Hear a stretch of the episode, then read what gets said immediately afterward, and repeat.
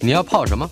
要泡茶、泡咖啡，可不要泡沫经济；要泡泡糖、泡泡澡，可不要梦想成泡影；要泡菜、泡饭、泡妞、泡书本，就不要政治人物跟咱们穷泡蘑菇。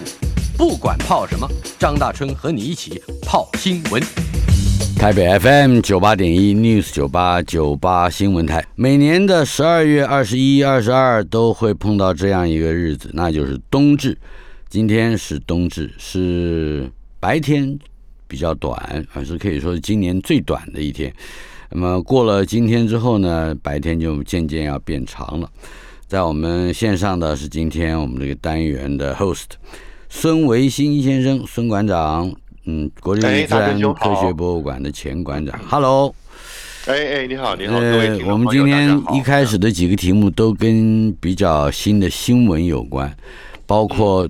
可能第一重大的事件就是 James Webb 詹姆斯韦伯太空望远镜确认会在平安夜平安发射。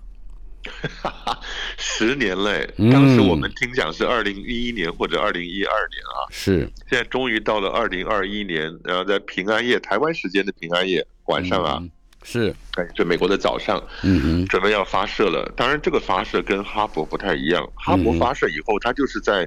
地球上空五六百公里的低轨道嘛，对，上去了以后，我们把太阳能板打开，天线打开，跟地面取得联系了以后，就可以操控了。嗯哼。但是呢，这一个韦伯望远镜 James Webb 的，它要去到一百五十万公里的 L2 拉格朗日点。嗯。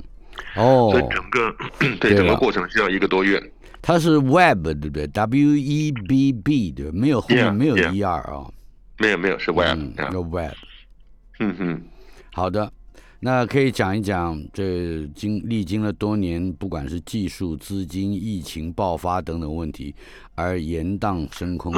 呃，大致上觉得这个现在的情况如何？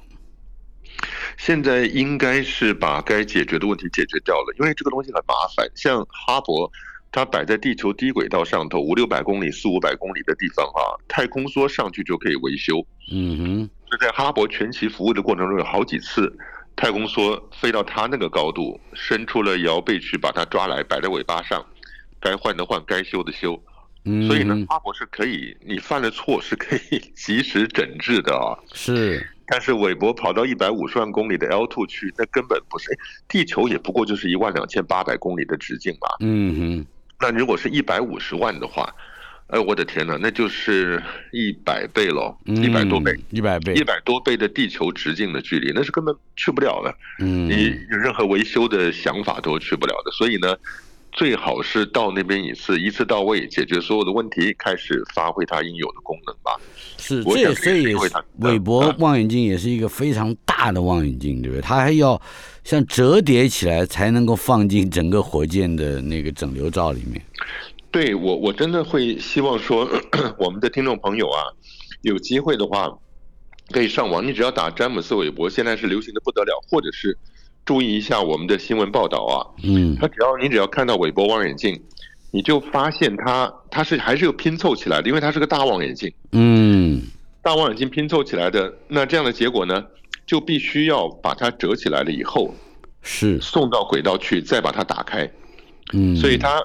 拼凑的小望远镜送到轨道，再打开变成大望远镜，这个过程 也很麻烦，因为它整个要装在火箭的整流罩里头的。是，那所以它整个那个详细的数字我看完我也忘了，也就是上万个要活动的关节。哦，以前我们做任何你你发射上去就维修不了的东西，你尽量减少它会动的地方。嗯，要只要有一个地方会动，它就多一个地方出错。是。但它这上去的那个过程是不得了的，有太多需要重新去打开，然后修正，然后调整、转动什么的。嗯哼。但是呢，它连底下，它它不像是一个传统的望远镜，它比较像是一个行军床啊。行军床上面说，有点像帆船或者是行军床。嗯哼。因为它在底下打开的太阳能板，太阳能板一层一层的薄薄的。嗯哼。感觉上就像是一个气垫船的样子。是。那这个太阳能板是能够一方面收集来自太阳的能量，另外一方面也阻挡来自太阳的热量影响到反面的望远镜。嗯。因为韦伯望远镜上去主要是做红外线。嗯哼。也只有在中红外、远红外才看得到早期宇宙发生的事情。嗯嗯，所以我们以前讲过，大家不要太期待韦伯望远镜会传回来跟哈勃当年一样光鲜亮丽、精彩不得了的五彩缤纷的图像啊。嗯，因为它是在红外线，红外线早期宇宙呢，科学家可能会很喜欢那个下来的图像，但是对一般民众来讲就没有什么太大概念了。所以上次不是才说，呃，美国 NASA 要搞一个哈勃二点零吗？是让大家还能够看到精彩的图片嘛？但是不管怎么样，韦伯发射上去以后，因为是红外线观测，所以它需要把温度降到非常非常的低，所以它的那个行军床呢也担任起隔热的效果来。是，Yeah。但是不管怎么样，这是一个下一代，也就是我们年轻一代，往后一二十年会在他们生命里面扮演重要角色的太空望远镜。韦伯太空望远镜被放置在雅利安五号的运载火箭的顶端。但是它发射的地点也很特别，是法属圭亚那的太空中心，是吗？对对对，那就是在呃中美洲吧，接近赤道的地方。嗯哼。因为一般来讲，发射卫星，尤其是要到 L two 去，L two 基本你大概可以把它看成是赤道上面，因为我们说 L one 到 L five 总共五个拉格朗日点嘛。嗯。它是跟地球跟太阳这个平面在一起的，这个平面上面的五个点。那所以呢，你要去到平面上面的点，最好从赤道发射，否则的话，从别的地方发射，那个地球的自转，要让你花费很大的功夫才能回得来。嗯，那其实不只是这样的，你发射到其他轨道不同角度的轨道，很多时候也是从赤道走，从赤道发射，选择它发射的角度是最简单的。是，另外啊。十月底已经服役三十一年的哈勃望远镜，今年又进入了安全模式，睡着了是吧？跟我们的通信好像跟地球的通信中断了。虽然它只有四五百公里的这样的一个低轨道，可是说是睡觉，还真的不知道它它做了什么梦。大真兄啊，你讲话也比较客气，我还以为你会说，哎，说是睡觉，不知道他能不能醒得过来。醒，现在是十二月中旬开始，呃，去这个科学家们这个月隔空替他安装软体嘛，对不对？已经更新了。对对对对对，呀，这倒不用担心了，因为进到了 Safe Mode 啊，就是安全模式。哎，大真兄，平常我们的电脑。万一电脑里面软体出了什么问题的话，它也是在画面消失以后，它跳出来一个进入安全模式的画面嘛？大概就你也看过是吧？有的，我经常这样碰到，而且不知道怎么办。电脑跟你过不去啊。嗯嗯。所以安全模式就是一个，它侦测到了，呃，程序上出了问题，它自动跳回到安全模式，不要让它继续往下发展吧。嗯嗯。那哈勃望远镜在今年，我的天呐，已经好几次了，三次了是吧？耶，六月十三号是一次。然后 NASA 花了一个月，七月多把它整回来了。那十月二十三号又一次了。嗯那好不容易再弄回来以后，呃，重新再开始科恢复操作了。那么这过两天又出错了。嗯所以呢，好几个仪器同步是连不上的。是。那现在又经过努力的测试，发觉仪器其实都还很健康，但是不知道为什么进入 Safe Mode 安全模式了。嗯那后来又重新再启动。是，然后现在又能够再做了。不过大春兄，你就已经知道，这已经是一个老牛破车了。嗯，其实你说一九九零年上去到现在整整三十一年了，是，已经是不得了的贡献了。早就应该退休了，也没有退休金，是吧？也没有退休的这个什么健康照护。嗯，不过他如果退休以后，大哲兄，那您猜猜看呢？在低轨道上的哈勃望远镜，他未来的命运如何呢？它它不是往下掉，就是往外掉。嗯，它只会往下掉。嗯，往下掉。对，它只会往下掉，因为过去太空梭上去维修啊，有两个主要的任务。嗯。一个任务就是把它抓回来以后，旧的仪器就像那个卡匣似的啊，嗯，设计成为卡匣是，你插进去就能用，拔出来就能换。嗯。所以它后面后端仪器都用卡匣式的，因为镜子反正磨好了就磨好了，后面你可以把。过了五年十年，新的光谱仪放上去，那个威力就大的不得了了。嗯，所以它后面设计成卡匣式的这样子的东西啊。在太空梭上去，第一个是要换仪器，第二个呢就是把哈勃望远镜摆上尾巴以后，太空梭再发动自己的引擎，用上面小小的引擎一点燃料啊，嗯，飞高一点，再把它放出去。呃，这还这是放出去了？对，就是修完以后哦哦，太空梭带着它飞得高一点。他们把这个叫做叫做 orbit boosting，boosting 就是加强嘛。嗯哼。因为即使它在四五百公里的高处，还是会有一些空气分子跟它碰撞。嗯时间久了，它的轨道还是会往下往下衰变，他们叫 decay，还是往下掉。所以呢，他们就想办法用这个方式，太空梭背着它往上飞一点，是飞个五十，飞个多少公里的啊，哦然后再把它放出去，这样能够延长它，不至于太快坠入大气层，真实的大气层去烧毁掉。嗯嗯但是你现在这个任务哈勃望远镜，我相信呢会是一个一个 monumental 一个里程碑式的这样的一个日期啊，嗯就是哪一天 NASA 要决定把哈勃望远镜的动力关掉，嗯嗯。那一天就正式宣布哈勃望远镜结束了。现在这个团队正在开发相关的软体，本来说是十二月中旬会先从宇宙起源频谱仪开始更新，现在呢？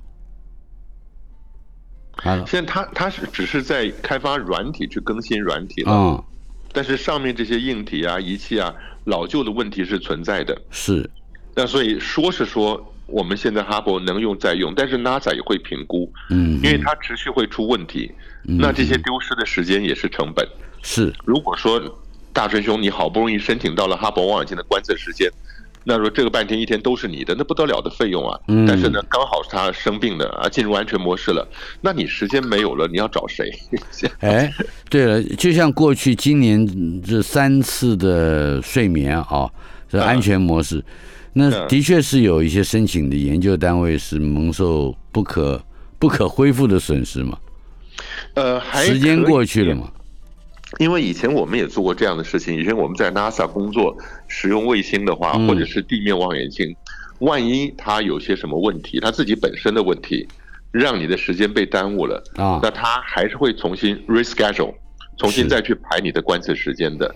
但是你知道这个事情就变得很复杂，如果偶一为之还可以，如果常常发生进入安全模式，那这样大家都会很痛苦。嗯，所以很多时候呢，韦伯开始运作以后，你就需要有更多的技术人力跟科学研科研人力呢投入到韦伯上去。啊，所以哈勃这个地方，同时维持两个大望远镜的那个经费成本是不得了的，嗯哼，所以它很可能就是找一天会把它关掉了。关掉以后，你再没有 orbit boosting，它迟早就会掉到大气层烧毁。但是更有可能是它关掉了以后，就直接引导它进入大气层。嗯，在你能控制的方式下烧掉，因为它还蛮重的，十一吨，嗯。十一吨在几百公里的高空，那下来是烧不完的。是，是要要引导它去烧掉是吧？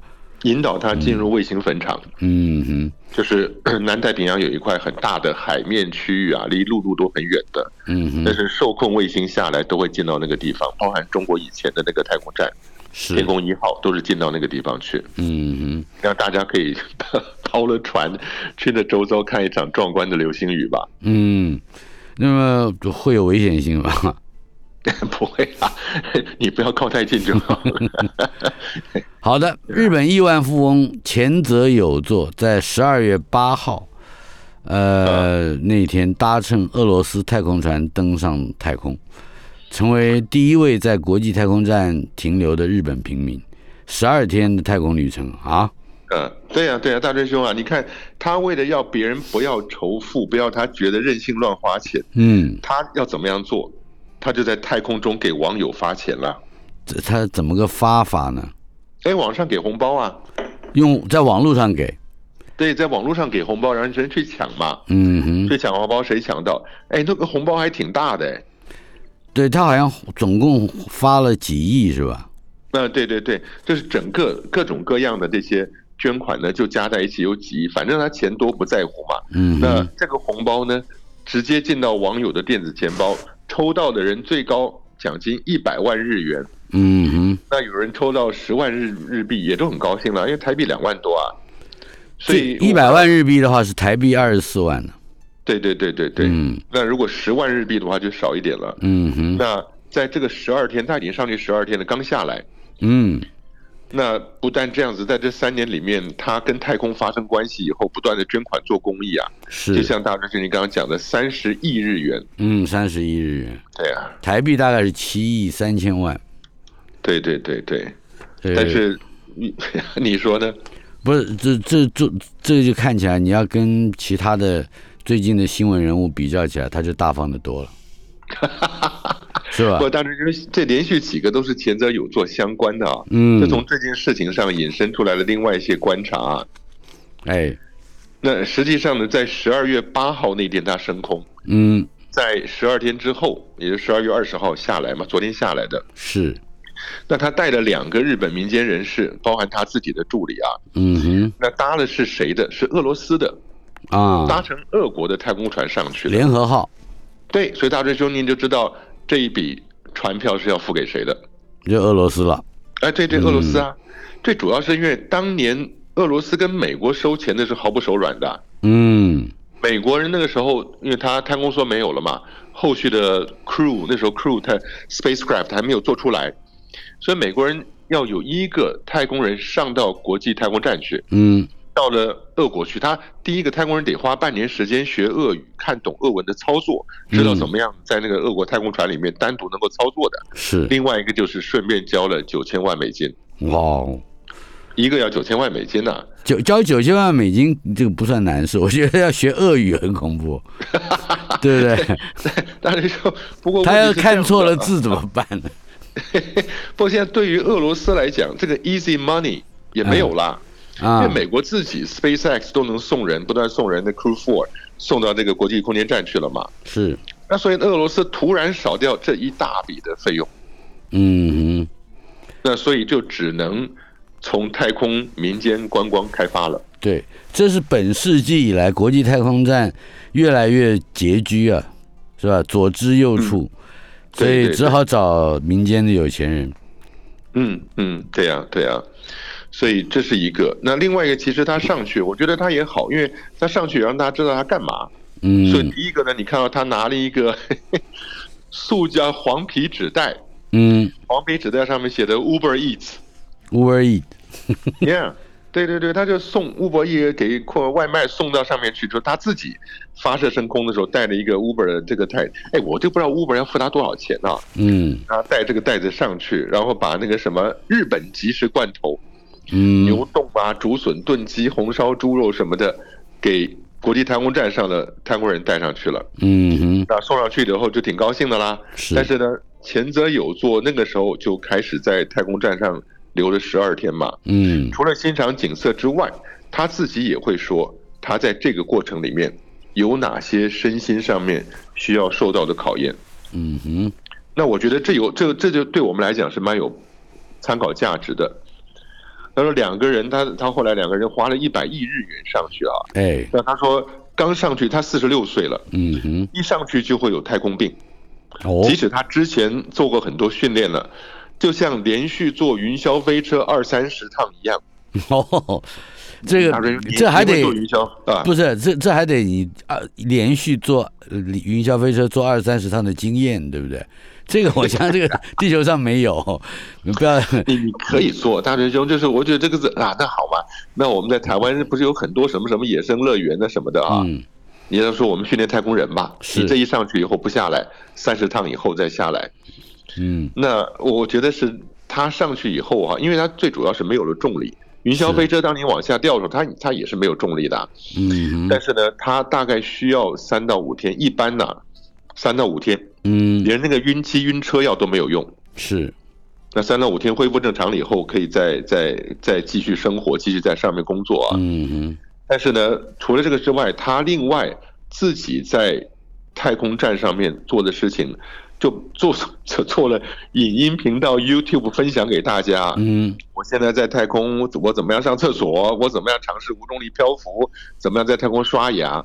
所以也是有意思，是说让大家感受到一个平民老百姓上太空以后，他的关心跟他的体验是什么。我我没有看影片，嗯，但是我在猜想，这里头有非常多品牌的东西哈。哎，我用什么牙膏？我用什么牙刷？是吧？哎，对啊，刮胡刀、卫生纸啊，嗯。对，尤其是卫生纸，是吧？大真说：“你怎么老从这种非常实际的商机角度来看这个事情啊？”没他，不然他怎么会是日本富豪呢？你想一想啊，他要是日本政客的话，带上去的东西可能更厉害了啊。哦哦，对不对？就只有我们这些学科学就傻傻傻瓜了，是哈。嗯，哎呀，学学科学的就提供他们最基本的这个，或者说最直接的、最便利的升空服务嘛，对不对？对对对对。好了，那除了这个前者有前者有座之外，嗯，接下来呢？要有一个有趣的，因为我们刚刚不是讲了说人上太空以后会有毛病吗？对，会有身心适应的毛病。那你就想说那些太空人、宇航员的，一待要待三个月、六个月，嗯，很大的一个问题就是我们以前说过，他没有了重力以后，身体的体液跟血液是均匀分布的。是的，哎，后来你发觉它真的是多少是半加仑会往你的脑袋流的。嗯，半加仑是有两升啊。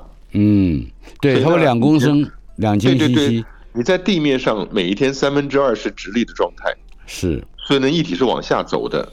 但是我们就想想想看，说如果说太空里面二十四小时工作，液体都是塞在脑子里面的，那其实很麻烦。最主要的一个问题之一呢，就是会影响压迫到眼球后方啊。那眼球本来是圆的，那你压迫到后面，眼球就会往前面变平。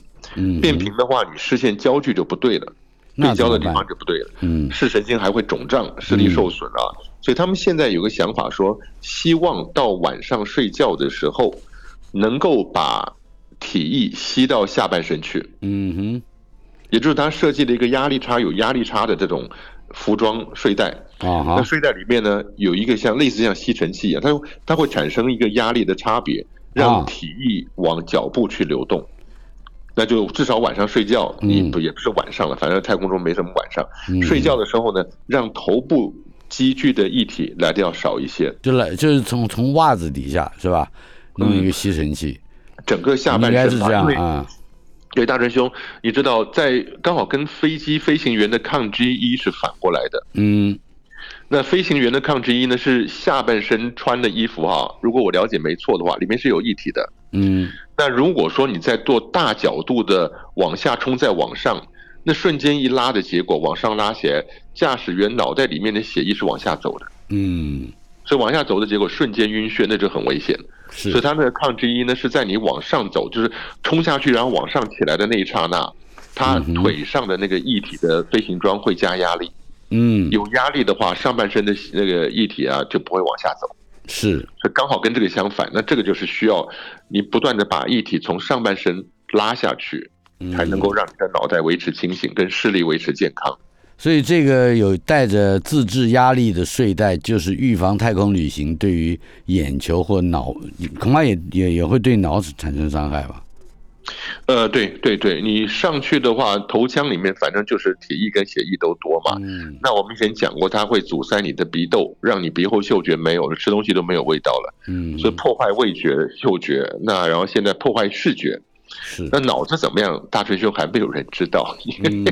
你说下来他会变笨吗？你也不知道怎么样去测量，是吧？这样我就要有一个论据可以推翻霍金的推测了。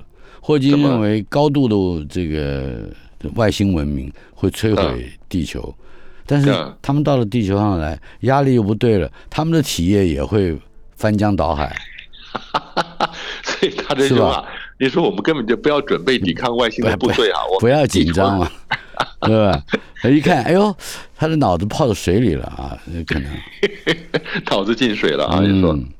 对他另外还会有什么微重力底下心脏不规则的收缩啊，心律不整啊，心房颤动啊什么的，所以这些是大家未来要走向太空发展生活的一个要考虑的地方。好的，如果你像前者有座上去十二天，那还没有什么没什么关系的。呃，等一下我们再讲一个脑子进水的事儿啊，稍后片刻马上回来。台北 FM 九八点一 News 九八九八新闻台，孙维新谈天单元，国立自然科学博物馆的前馆长孙维新先生在我们的线上。维新兄，哎，大瑞兄，广告之前我们说了脑子进水的事儿了，没有了，有，你知道，这个维珍妮，嗯，维珍银河，维珍银河，Virgin Gal Gal Galactic 是吧？Galactic Virgin Galactic，Galactic，对，呃，就是那个 Richard Branson 的嘛，在台在台湾宣布要代理这个太空旅行的意意愿登记，有十一组富豪花至少一千两百五十万台币，明年要出发喽。嗯嗯，那个这里面也还有我认识也尊敬的企业家，所以哦，大家有的不同的想法嘛。因为他反正他有这个钱，也不是用别人的钱，对，他要上去体验一下，嗯，那也是他自己自己的生活的。但是他也会碰到体液从灌到脑子嘛？会不会会不会有这种？这个还好，为什么？因为 Richard Branson 他的发射方式啊。大舅舅，你还记不记得？嗯，这个它是从一个大飞机底下的小飞机吊着小火箭，是大飞机飞上去以后把小火箭扔下来，那小火箭飞机启动以后往上冲，冲到八十几公里还没接还没超过卡门线呢，它就下来了。整体的活动时间它两三个小时吧。那蓝色起源待会儿我们会讲到，蓝色起源又上去了一次，带了一些有名人物上去啊。嗯，他那个只有十一分钟的，是，所以这些都没有太大的那个太空疾病的问题啊。嗯哼。也就是说，呃，反正玩花钱嘛，但是那个体验是别人不可能有的。嗯嗯嗯，对对，而且好笑的是什么？是维珍银河跟蓝色起源还有 SpaceX 不都都在都在做太空发展吗？嗯，那你可以看得到 SpaceX 的马斯克，他的不不一样，他上大家绕着轨道转呐，然后还打算把前者有座的日本富豪送到月球去嘛。嗯哼。这两年的事情啊，但是那个 Virgin Galactic 的那个呃创那个人啊，Richard Branson，他说了，马斯克也订了他的票，那不知道怎么回事。啊伊隆马斯克，对对对，也订他的票。这明明是来打探敌情的，就像你是餐馆的厨师，你总要到别的餐馆去乔装易容去吃一下啊，吃一下啊。对对对，所以这个也很好玩。好了，那么贝佐斯这 Blue Origin 第三度送人上太空，美国还有知名的主持人也上去了，是吧？对，这个主持人我也不熟悉，反正很少看。Michael Strahan 是吧？对，Strahan，Yeah，那不是除了这个之外，另外一个比较有意义的人呢，是又是一个老太太了。嗯，七十四岁的 Laura Shepard。那 Shepard 这个名字大家都很熟悉了，是美国早年的太空人 Alan Shepard。嗯哼，那 Alan Shepard 是美国非常早期进入太空的一个太空人，是那这些都是传奇人物了。那所以他的女儿七十四岁了，那被邀请上去，前后大概反正十一分钟嘛。嗯，前后不是也讲过了，Blue Origin 上去以后是个太空舱，那上去以后下来是落在地面，降落伞打开落在地面的，所以跟那个 Richard Branson 他们那个小飞机是不太一样的。嗯但至少他现在又搞了一次，把大家送上去了，这样。嗯嗯，这也是个新闻。不只是对，刚刚你说一个有名主持人呐，然后还有 Shepard 的女儿啊，嗯哼，另外有四名自费上太空。嗯。那我们就不知道是谁，也不说了。但是你看得到他的照片，知道这些人都是有钱人，都是有钱人啊。对呀。好的，我们有一条消息啊，跟这个哎，跟科学知识有点关系了。大气层外摩拳擦掌，俄罗斯是可能要制霸新兴的太空观光业。对，当然这还是跟刚刚一路线发展下来的啊，就是。俄国人现在发现了，他原来坐在那个地方收钱的习惯已经要改掉了。因为美国人一旦，我都不知道俄罗斯怎么会看不到这一点。美国人当然很努力的发展自己送人上太空的能力啊。是。那俄罗斯就在等着你这段空窗期，我就给你收船票吧。嗯。但是呢，他迟早他会发展出来他们自己飞行的。你说俄罗斯瞧不起美国 NASA 官方机构不行。那他就是民间走的速度非常快啊，嗯，所以以前俄罗斯可以每个人每个美国人要收九千万美金，但是一转向美国 NASA 转向美国民间企业了，那九千万比一个人一年有好几个人，嗯，他的费用就没有了。所以俄国人现在大家都想开了，以前都觉得太空观光是一个很 dirty words，那么不能提的事情，现在讲的说他们需要有抢着抢着要办，嗯。然后你抢的，哎，大真兄一样，只要你开始抢这件事情，这件事情马上在道德上变得正确的。为什么？俄罗斯人说了，这个显示了国家的威望、国家的实力，而且能够鼓舞年轻人对载人太空飞行产生重大的兴趣，这是未来的趋势。可是俄罗斯的航空学院的这个负责人就曾经说，呃，应该是负责人吧？是不是？他反正他认为这个富豪的旅行比较像是娱乐产业，而不是太空旅行。他这个，你如果从前泽有座那角度出发的话，哈，你可以把这种 Blue Origin 或者是呃 Richard Branson 的这个 Virgin Galactic 看成什么？嗯，看成地球上比较大型的云霄飞车。嗯哼，飞高一点云霄飞车是，对。好，那我们接下来还有一个欧洲太空总署的署长，嗯，提到了，他说 他那个话说的比比我凶的多，不要扶持马斯克，不能让他主宰太空经济。呃，这个这个这个话有点有点凶啊啊！对，就是欧洲，我们有时我们讲欧洲太空总署啊，有人把它翻成欧空局啊，欧洲太空局是。那欧洲太空总署这个署长讲这个话，意思他们基本上就像美国人看到中国成长的感受一样，打压一下。对，那是威胁了。所以他讲的是什么？他说马斯克现在在制定规则。嗯，对，因为。他的民间企业发展的这么快，哎，大真兄，我们提一下马斯克。你说大家熟悉的他的特斯拉汽车已经很厉害了嘛？嗯那现在 SpaceX 又很厉害了。SpaceX 不单能够做服务，把太空人送到太空站去，嗯，他又可以发展太空观光，而且马上就要带着前泽友作去绕月球，是不得了的观光的能力啊！是。更麻烦的是什么？有一件事我们在很多系列里面都没有说，他不是不断的把卫星。冒着甘冒天下大不讳，把星链卫星不断的送上地球轨道去吗？就是 Starlink，对 Starlink 准备要四万多颗嘛？嗯，目的是什么？他现在已经显示出他最终的目的了。嗯，他开始卖 SpaceX 的特斯拉手机。嗯哼，他的手机一出来，我觉得苹果可能就像当初苹果打倒了 Nokia 是一样的道理。嗯，因为特斯拉手机它一出来的，它几个条件，第一个，我我跟免免费送你。第二个，你免费用网络；第三个，你在喜马拉雅山的山顶都能够有，什么地方都收得到。嗯，对，因为它整个绕着地球的，所以大追兄，而且那个手机一出来，网络不要钱，任何地方都有讯号。你觉得别的手机还有活下去的机会吗？你有没有看过？不需要基地站，不需要基地台啊。嗯，哎，你有没有看过一部电影啊？叫做《金牌特务》。哎哎，是英哎英国的那是吧？Colin Firth 演的，好像，哎呦，很恐怖。还有个戏，当然为了捧一个年轻的小帅哥，嗯嗯，哎，那个电影到后来，当然了，好人胜利，把坏人的头都炸掉了啊。嗯，对对对，对不对？可是那个那个演演这个就是说坏大坏蛋的这个人，的确他的这个他被塑造的就是能够控制全球的这个网络嘛。对对对对，卫而且这个卫星网络都在他一个人手里。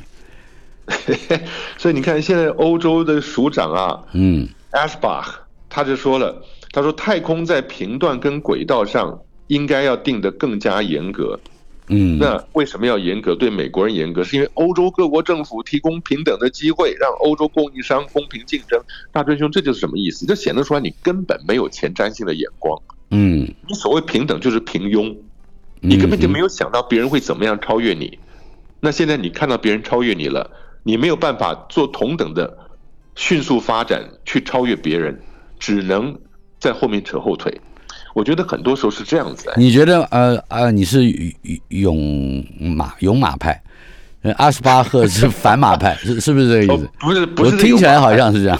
没有，我不是勇马派，我只是瞧不起那些自己不行。但看到别人不让别人搞发展，对，不让别人搞。但是你说，哎，他这个这个费斯巴赫他所讲的话，这很很厉害的。他说，你看马斯克厉害到不得了，一个人拥有全球现在在天上半数活跃的卫星。嗯，然后他有这么多卫星，他就可以制定规则了。哎，为什么别人不能制定规则？为什么规则是要你来制定的？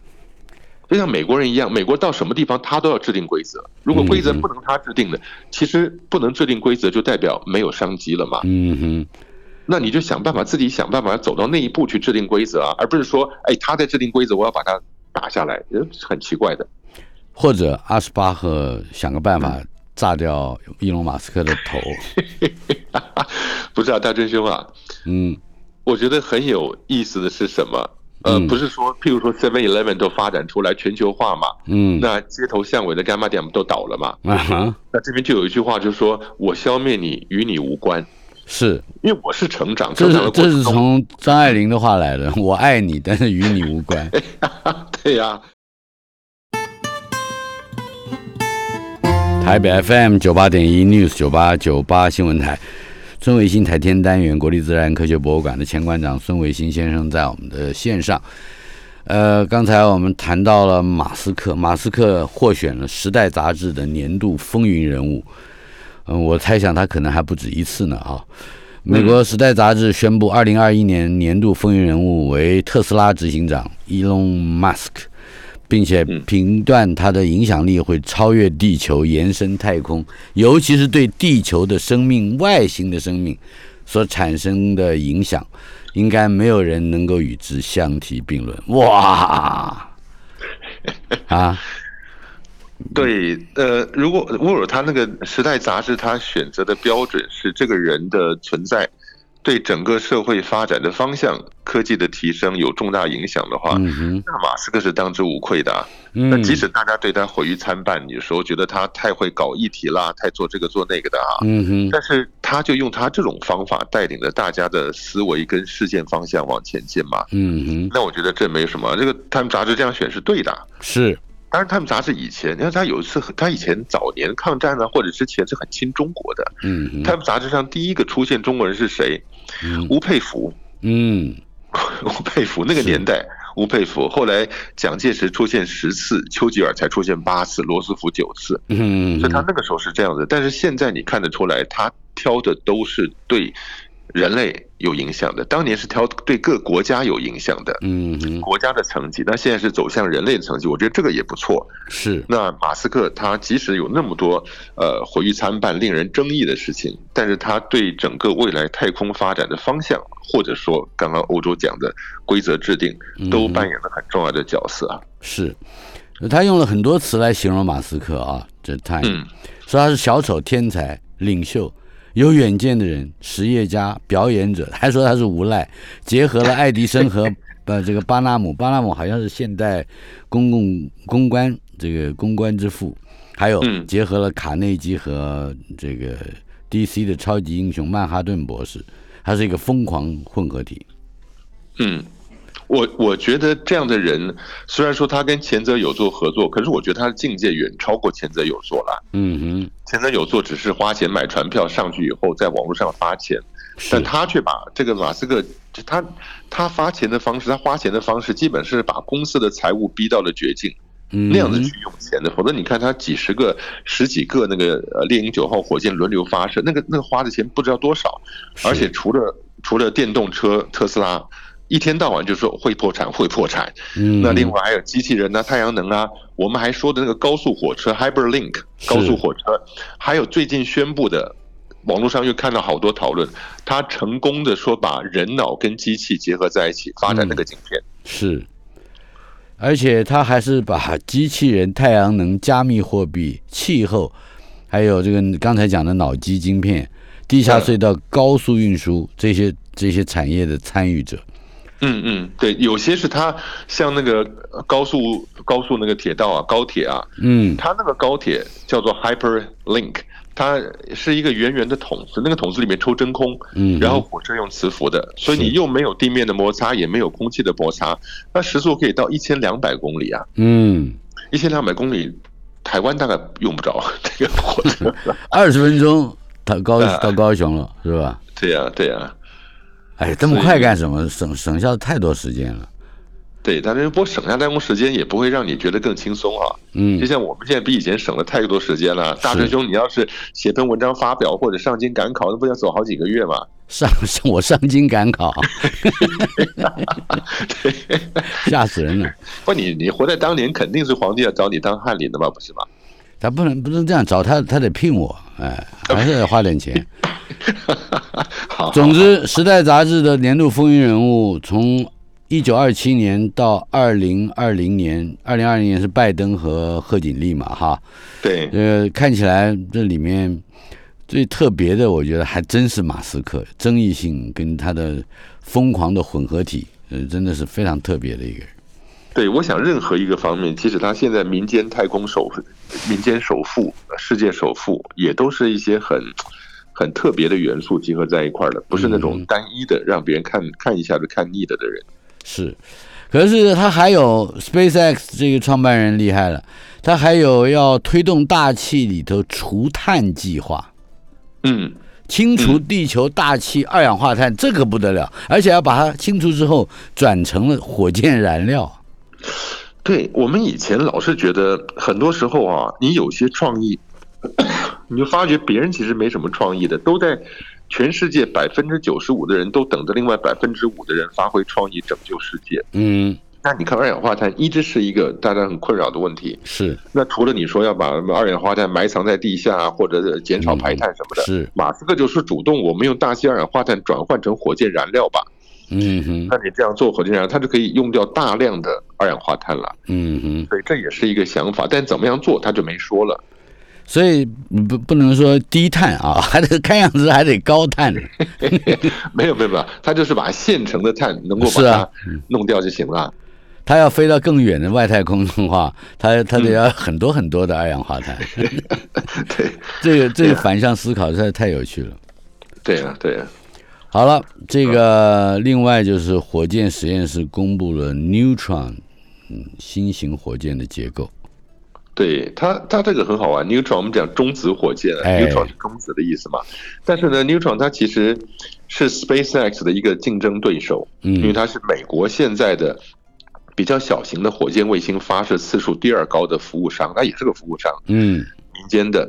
那单次运载量是一百五十公斤嘛，不像那个马斯克那个好几吨啊。嗯。但是呢，它比较有弹性，又少量，然后密集出发了。但有趣的是，马斯克不是回收第一节火箭吗？对。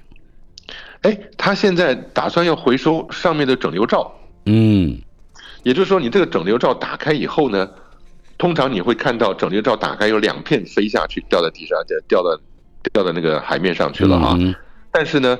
就如果那两个整流罩一对两片也要六百万美金呐，嗯哼，那马斯克当然当年想要去再利用，后来没成功，是，可是呢，这个火箭实验室重新开发一个新的设计，嗯，就是那个整流罩就不打开的，就是不掉下来啊，它像开花一样，打开以后里面的卫星弹出来，这整流罩再关起来啊，这不是很合理的思考吗？打开放出去，然后呢关起来以后，啊，它就从再回来了。而且回来的时候，因为它有了整流罩，回来的那个它的它的涡流啊什么都会更来的更顺利的。嗯，蛮好玩的。总总而言之，就是它是一个回收的嘛，是吧？就是以回收作为主概念嘛。嗯嗯嗯，对，就不像以前回收什么那个两千万美金的那第一节火箭，现在连六百万美金的两片整流罩也得要回收回来了。嗯，恐怕以后能够回收的东西会越来越多。那样也好啊，那太在轨道里面太空垃圾就比较少了。下个新闻就讲太空。对了，太空垃圾会变成火箭燃料，什么都变成火箭燃料了。